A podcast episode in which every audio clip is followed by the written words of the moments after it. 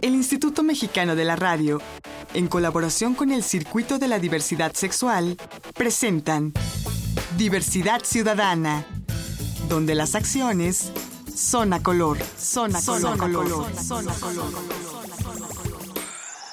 Hola, hola, ¿qué tal? ¿Cómo les va? Bienvenidas y bienvenidos a una emisión más de Diversidad Ciudadana, aquí donde las acciones son a color. Y hoy más que nunca les quiero recalcar uno de los eslogans de este programa que es que lo normal es antinatural, porque lo natural es la diversidad.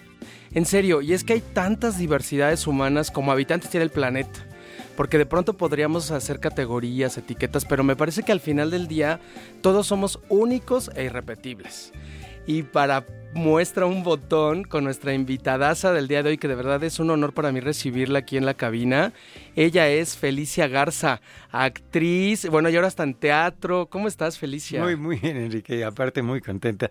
Y como te lo estabas diciendo, pues la diversidad es parte fundamental de toda la vida. O sea, el universo que vivimos es un universo diverso. Y es más, precisamente hablando de, de lo que es, eh, o sea, la forma en que nosotros nos referimos a las personas, si son esto o lo otro. Y yo nada más te quiero este, recalcar algo que es muy bonito. Ni en gramática existe nada más, o sea, dos géneros.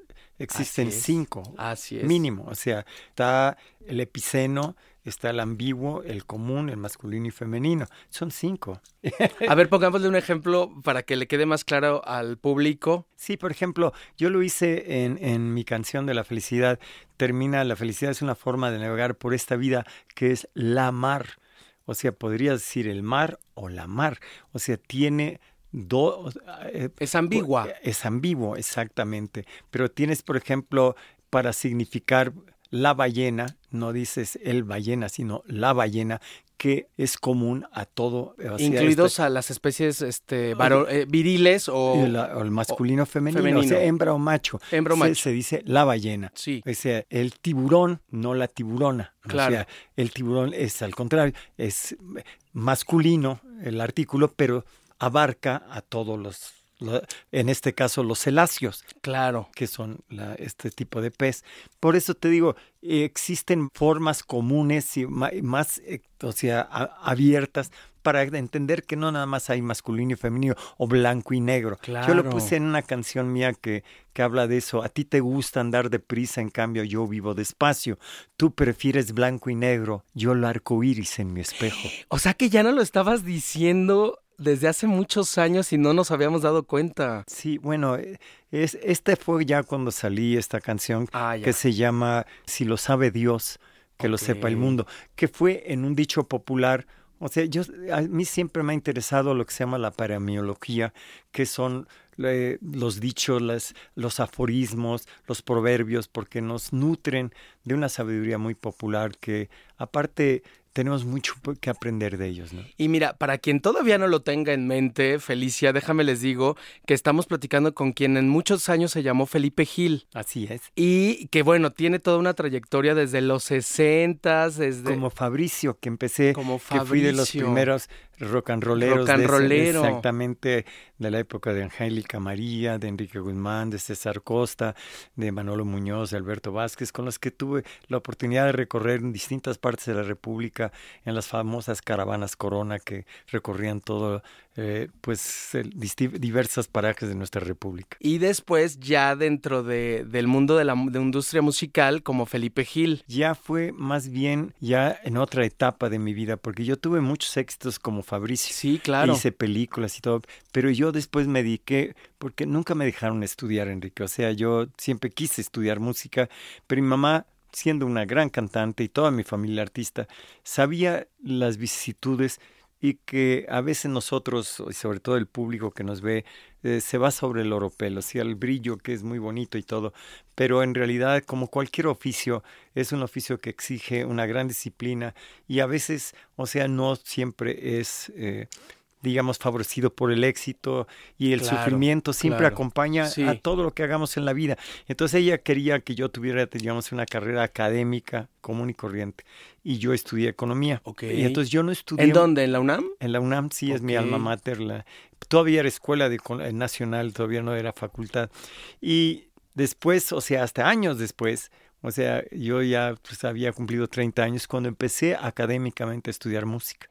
O sea, sí te tardaste un ratote. Pues no, pues es que no, yo antes fui em, empírica, o sea, Ah, una- ya. o sea, lo que a, a muchos le llaman músico lírico. Sí, no, sí. es empírico porque pues es a través de la práctica y es muy valioso. Muchos de los grandes músicos muchas veces empezaron de forma, muchos de los grandes jazzistas fueron empíricos. Sí, totalmente. Bueno, el recién fallecido Juan Gabriel, ¿no? Él también era empírico. Sí, eh, este, aparte, pues yo tuve la, la, o sea, la fortuna de haber lo conocido desde sus inicios. Es más, ¿Ah, cuando sí? él sacó eh, No tengo dinero, yo hice la gira con él de promoción, yo estaba haciendo dueto con Héctor Meneses y nosotros estábamos promoviendo Yo soy amor y paz y también dolor. Así, así, eh, habíamos hecho un dueto, mi querido eh, Héctor Meneses y una servidora, y se llamaba Gil Jiménez. Y eh, hicimos, porque grabamos para la misma compañía RCA Víctor, hicimos la gira de promoción por distintas partes de la República. Y claro, en ese momento, Juan, em- eh, que nadie lo conocía, lo empezaron a conocer porque tuvo esa sencillez, esa fortuna de, de decir las cosas que el pueblo de México necesitaba escuchar. Aunque lo decía muy en su forma y rompiendo mucho de los cánones, así que no era, digamos, esa pureza del lenguaje, ni mucho menos, porque de, no tengo dinero ni nada que dar, lo único que tengo es amor para dar. No importaba que lo haya acentuado eh, o sea, de otra manera, Sí, sí. cuando era una realidad que vivía el pueblo Y mexicano. que todo el mundo se identificó con Eh, eso. claro, no tengo dinero, pero tengo amor. Oye, Felicia, pero a ver, entonces tú y Juan Gabriel fueron amigos? Sí, y aparte yo siempre lo admiré y él también siempre me... ¿Y él sabía de tu identidad No, sexual, de tu no, ¿Nunca yo se lo- lo confesaste? jamás. ¿Por qué? Hasta pa- poco antes de, de, de, pues digo, lo vi ya cuando salí antes de fallecer, Ajá. tuve la oportunidad de verlo y, y me felicitó y todo, porque pues yo en ese entonces vivía totalmente eh, un alter ego. Sí, O sea, yo lo, totalmente. tuve que hacer para sobrevivir en el mundo que yo crecí. Claro. Él ya vivió otra forma de serlo. Y quiero aparte hacerte una aclaración, Enrique. O A sea, ver. a pesar de que yo, o sea, como te lo puse hace un rato, te dije, vamos a hacer quién soy realmente y qué tipo de persona soy. A ver. Y entonces te dije, hice una, una porra que dice, piedra, papel o tijera. Piedra, papel o tijera, ni hombre ni mujer, quimera, porque es lo que soy, soy una quimera. Ok, tú te consideras una quimera, Sí, porque yo soy una persona intersexual. intersexual. Exacto. A ver, vamos a explicarle para quien todavía no tenga muy claro qué es una persona intersexual. La persona intersexual eh, naces, es genético. Y Sí. hay varios casos de intersexualidad. Los más conocidos fueron los hermafroditas, Ok. que tienen los dos sexos aparte, lo- muchos de ellos visibles, o que cuando nacen, poco tiempo después, eh, los padres deciden, eh, pues más bien deciden cuál es el sexo que quiere realmente Y que les su hijo uno o hija y les permiten tener. desarrollar el otro. Lo, lo mutilan. Ajá. Y a veces los médicos sin decirle también a los padres, ¿no? Y a las madres. Bueno, eso no sería ya un Hay algunos testimonios por ahí, sobre todo en cine y en algunas cosas de bibliografía. Eh, Es que lógicamente algunos doctores cuando veían esto parecía como si fuera un fenómeno, eh, una mutación y claro, no querían tal vez de alguna forma despertar algo difícil de comprender en los papás y tal, y entonces hacían estas yo diría burradas porque debes dejar al ser que él su propio cuerpo decida Es su propia naturaleza. pues sí, es que antes se veía como si fuera algo totalmente inapropiado, algo que no fuera natural, y es natural. Es más, eh, casi en, muchas especies existen hermafroditas. Hay peces que son eh, eh, transicionales, eh, son hermafroditas transicionales, que depende la necesidad pueden transitar a ser hembra o macho para poder procrear a muchas cosas. Entonces eh, hay caracoles, estrellas de mar, muchas especies que cambian precisamente y son hermafroditas transicionales. Ok. Pero el caballito de mar, por ejemplo, Sí, es sí. hermafrodita. Y también hay seres humanos. Sí. Pero eso... y pues, más eh, común de lo que pensamos, ¿no? Claro, Porque pero- de pronto lo vemos como mitológico, como de pasa- cuentos. Lo que pasa es que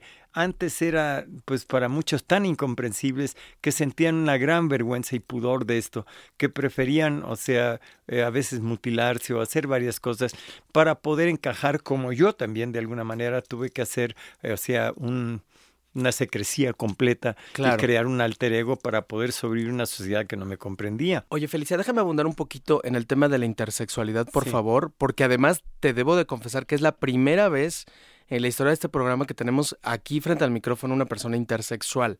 Entonces, a mí sí me gustaría mucho tu testimonio desde este punto de vista, aparte de, de- Bueno, voy a del dar- tema trans. Sí, voy, bueno, el trans lo, lo hablamos en, sobre todo, es un- una forma de tener una cobertura y poder comprender todo Claro. el ámbito de lo que es el mundo diverso que trata de, la persona que se viste, que es un transformista, la persona que es un transvesti que lo, y la persona transgénero y transexual. Son, digamos, cuatro eh, Rubros. rubros diferentes o etapas diferentes, porque muchos empiezan en uno y acaban a Claro, los- claro. O Va- van y vienen, bueno. o trascienden, o se quedan. O sea, hay Sí. millones Es de formas. Exacto, es no hay no puedes encajarlo en una sola forma. Y todo es natural, cabe resaltar. Es parte de la naturaleza humana. Es que en realidad la naturaleza humana nos muestra esta gran diversidad en todas las especies vivas. Pero vamos a ir a la intersexualidad, A ver, que es una parte también de to- en, la to- en muchas especies. sí. Y yo quiero hablarte de dos casos. El mío se conoce como Androgen Insensitivity Syndrome, que significa este síndrome de insensibilidad andrógena. Te falta una enzima, una proteína más bien, para poder asimilar la testosterona. Y entonces se ha dividido en tres casos, el completo, el parcial y el moderado. Sí. Voy a explicarte, el completo nacen exteriormente con cuerpo femenino perfectamente diseñado. O sea, con sus eh, senos desarrollados, eh, tu, cu- cuerpo muy estilizado. La mayor parte de ellas son muy altas, delgadas, muy amazónicas, por decirlo así. y con vulva vagina. No. No. Sí tienen ah, eh, exteriormente, Ajá. pero no tienen órganos, no tienen, o sea, eh, órganos internos femeninos, por eso no pueden menstruar. Ok, no hay matriz, ovarios. No hay ovarios. Entonces no pueden menstruar, no pueden tener hijos. Muchas mujeres an- de, antiguamente, cuando no había pues todavía la- los estudios clínicos para poder diagnosticar qué les pasaba, muchas mujeres se les consideraba infértiles, pero no eran infértiles. Era, Sí, era uno de estos casos- esquemas de intersexualidad. era un esquema de, de este caso que es insensibilidad andrógena y que tenían exteriormente un cuerpo bellísimo. Y uno de los casos que se supone, que esto es una conjetura, pero que tenía todas las características era este, Juana de Arco Ah. y que era muy amazónica y precisamente la condenaron porque no menstruaba. ¿Qué tal? Déjame hacer una pausa, Felicia, porque esta conversación está interesantísima. De verdad, son temas que nunca habíamos tocado en este programa. Muchas gracias por exponerlos aquí. Estamos platicando con Felicia Garza. Ella antes fue Fabricio y también fue Felipe Gil. Y bueno, finalmente vivirán dentro de ti. Ahorita nos lo cuentas, Felicia. Esto es Diversidad Ciudadana, aquí donde las acciones son a color. Yo soy Enrique Gómez. No me tardo nada. Regresamos. Estás escuchando Diversidad Ciudadana. Regresamos. Estás escuchando Diversidad Ciudadana. Continuamos. Ya regresamos a Diversidad Ciudadana, aquí donde las acciones son a color. Soy Enrique Gómez y el día de hoy tenemos un programa súper interesante porque estamos hablando de este tema de la intersexualidad, pero desde alguien que lo vive en su propio ser. Ella es una gran actriz, cantante, con una historia antes como Fabricio, después como Felipe Gil, ahora como Felicia Garza. Felicia, muchas gracias por exponernos No, este tema y, y más eh, porque tú lo vives en carne propia. Sí, es justamente, estábamos explicando lo que era el síndrome de insensibilidad andrógena, AIS, que lo pueden buscar aparte, no me lo crean, o sea, yo siempre que eh, hablo de estas cosas les pido, por favor, investiguenlo, eh, se llama AIS en inglés, AIS, y lo pueden buscar así fácilmente y va a aparecer Androgen Insensitivity Syndrome, síndrome de insensibilidad andrógena. Yo soy el caso parcial. Ok, entonces tú estarías en la categoría 2 de la intersexualidad. De, de esa, de, esa, de ese rubro, porque hay otro caso de intersexualidad Ah, que ahorita lo voy a Pero explicar. del que tú nos estás exponiendo, ya nos expusiste el 1. Hay uno que se, dije el hermafrodita, que ese es- nace con dos sexos visibles, pero a veces, lógicamente, los padres deciden por un, eh, un- ir por uno de los caminos o por el otro. Ok. Y el- en cambio, el mío es naces con una falta, pero es genético, te falta una carencia para poder asimilar la testosterona que aunque te lo inyectaran no podría servir. Entonces, mi caso, que es el caso parcial, naces, o sea, como yo que no, no tengo cartílago quicoide, eh, casi nunca tuve vellos pectorales, muchas cosas, y a los, a, los 18 años medía yo un 80 y pesaba 52 kilos y era totalmente andrógino. Somos, o sea, esa es una de las eh, características, son personas muy andróginas eh, no tienen ese, esa formación del vigor masculino, ¿no? Ok, pero en cuanto a genitales. Eh, tenemos genitales, o sea, pero masculinos. Solo unos. nada más masculinos, sí. Ok. Bueno, externamente, ese es el parcial. La, el caso completo, pero puede ser que eh, no tengas totalmente desarrollo. Yo, por fortuna, no tuve ese problema, pero mi cuerpo era, todo lo demás era muy femenino. Ok, solo tus genitales eran los masculinos. Exacto. Y yo quiero explicar algo que también es muy importante, pero que no tiene nada que ver con la orientación sexual. O sea, porque esa es una de las grandes confusiones que tenemos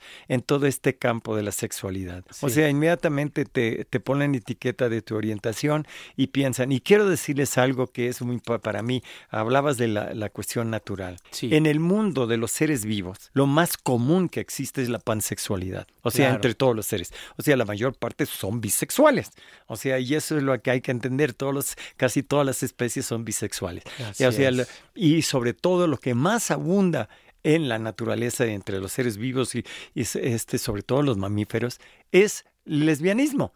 Porque la hembra es la más empática, la que eh, acoge hasta más crías que ni siquiera son suyas, las protege, porque es parte de lo que es la naturaleza de los seres vivos, proteger a su especie, protegerse a sí mismo y proteger eh, a, las que están cerca de ellos. Entonces, oye Felicia, yo tengo un montón de preguntas que hacerte, pero cerremos la, tercera categoría. La, otra es precisamente eh, moderado y ese a veces tienen características muy pequeñas pero a veces se manifiestan también. ¿Te refieres en cuanto a genitales? A genitales. Eh, Ambiguos. o algún, exacto, algunos a veces tienen, eh, digamos, más pequeños sus genitales, a veces tienen otras características también femeninas.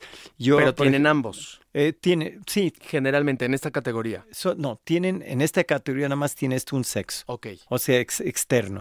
Eh, en el completo, te digo, nada más simplemente se ve que es como un cuerpo femenino sin órganos internos este, femeninos, pero parece una mujer. Sí, discúlpame que insista mucho, Felicia, pero es que yo creo que en el imaginario social sí tenemos muy arraigado este asunto de que una persona intersexual es igual a una persona hermafrodita y que, y que es lo mismo que genitales desarrollados tanto masculinos como femeninos. Ese es como en el imaginario. pero lo que yo quiero, y por eso te insisto en mi pregunta, es aclararlo y, dejarlo muy, muy, muy explícito. Tenemos otro caso que este te lo va a aclarar un poquito también.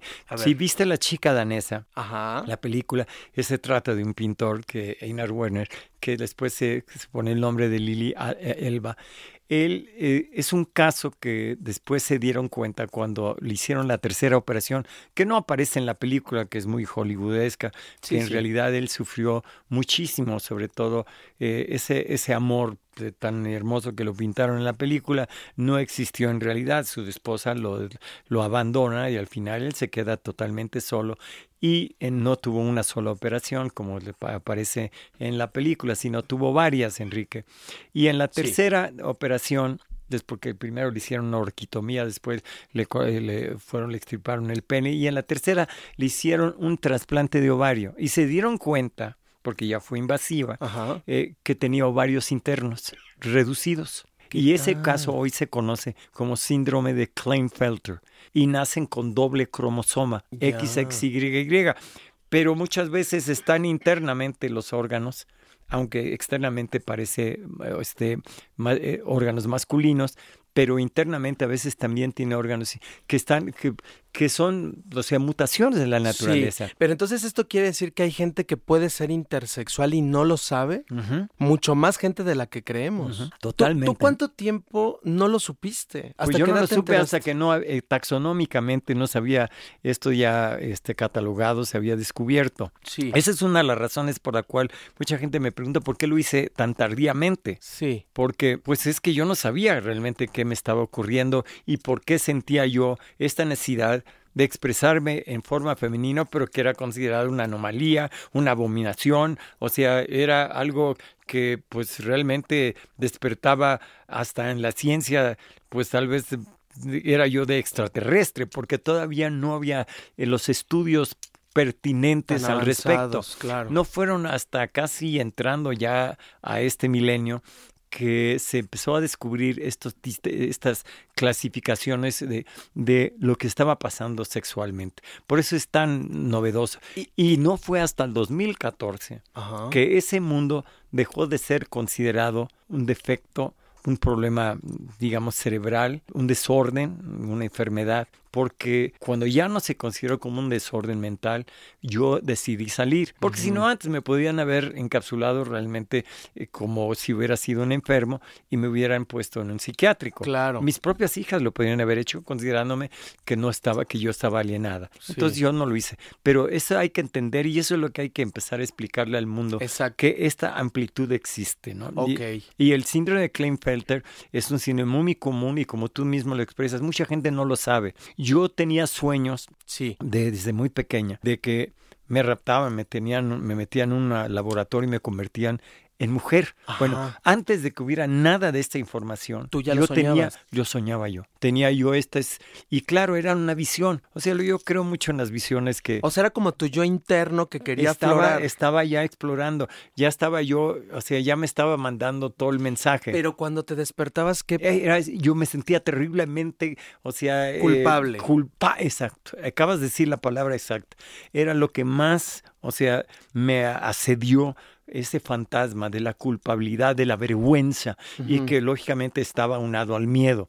Esos fueron los fantasmas que me persiguieron, Enrique, toda mi vida claro. y que acabaron por enfermarme. Enfermarte físicamente. Físicamente, de que tener tres operaciones una semana a punto, y estuve a punto de morir. Y allí es cuando ya digo, no puedo seguir viviendo así. Y entonces fue que me pongo a investigar realmente en una forma profunda lo que me sucedía, porque siempre lo, lo traté de disfrazar, esconder.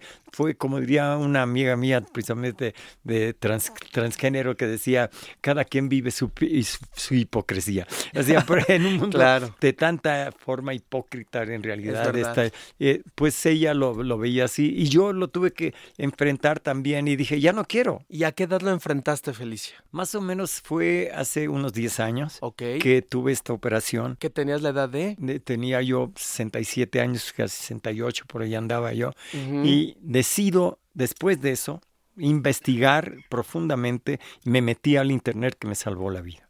Y claro, ahí conocí eh, todo un mundo diverso. Tuve la oportunidad de conocer una psicóloga canadiense y ella pues realmente fue la que me, me sacó adelante me mandó también medioterapia ericksoniana y de neurolingüística sí. y realmente me precisamente pude deshacer este terrible, o sea, asedio que tenía de mis culpas, ¿Y nunca de mis lo vergüenzas. compartiste con absolutamente no, nadie? Con nadie? ¿Un hermano, un amigo? Nadie, nadie. nadie. Y, lo, y la cuestión que quiero, por eso que, que quise aclarar, que yo nunca fui homosexual. No porque yo te, quiera vestirme de, de, de, mujer y ser totalmente femenina, significa que me tienen que gustar los hombres. Puede ser claro. que me gusten las, las mujeres, ¿y por qué no? Sí, pero entonces me dicen, ¿eres lesbiano? Pues no, no puedo ser lesbiana. ¿Qué eres? Pues heteroflexible. ¿Qué eres? Ser humano. Ser humano, ser claro. Por eso eso es lo importante. Yo creo que lo más terrible es que nos encapsulemos en etiquetas. O sea, ese pero a veces, Felicia, estas etiquetas nos, nos, ayudan, sobre todo del lado donde abunda la ignorancia, a tratar no. medio de entender. Claro, ya una vez que lo entiendes... Pero es que te, tenemos que evitar, ese es el futuro. Yo, yo sé que lo estamos ahorita utilizando, pero para podernos llegar a comprender, vamos a tener que cambiar el lenguaje. Sí. O sea, estás hablando de diversidad, no estás hablando de la comunidad LGBTT. ¿no? Sí, o sea, sí. es, es que es sin, diverso. Sin juicios, digamos, ¿no? Exacto, porque aparte... Eh, ese sectarismo que existe en todo, en filosofías, en religiones, en política y todo, es lo que nos separa y debemos empezar a verlo sin estos sectarismos y lo que buscar las partes coincidentales, las partes que nos unifican y donde más nos podemos empezar a entender es que somos seres humanos. Y yo te voy a hacer manita de puerquito para que te quedes otro programa con nosotros porque no resolví todas mis dudas. Por favor, y ya se nos acabó el tiempo. Pero me encanta porque aparte me das la oportunidad en este micrófono de poder sensibilizar a tanta gente que me está escuchando. Pues te vamos a hacer otro programa. Denos oportunidad, les esperamos la próxima semana. Yo soy Enrique Gómez, esto es Diversidad Ciudadana, aquí donde las acciones son a color. Hasta la próxima semana. Agradecemos la colaboración de Canal G.tv y Foro NH.com. Diversidad Ciudadana, una producción del Instituto Mexicano de la Radio en colaboración con el Circuito de la Diversidad Sexual. Diversidad Ciudadana, donde las acciones son a color, son a color, color, son a color.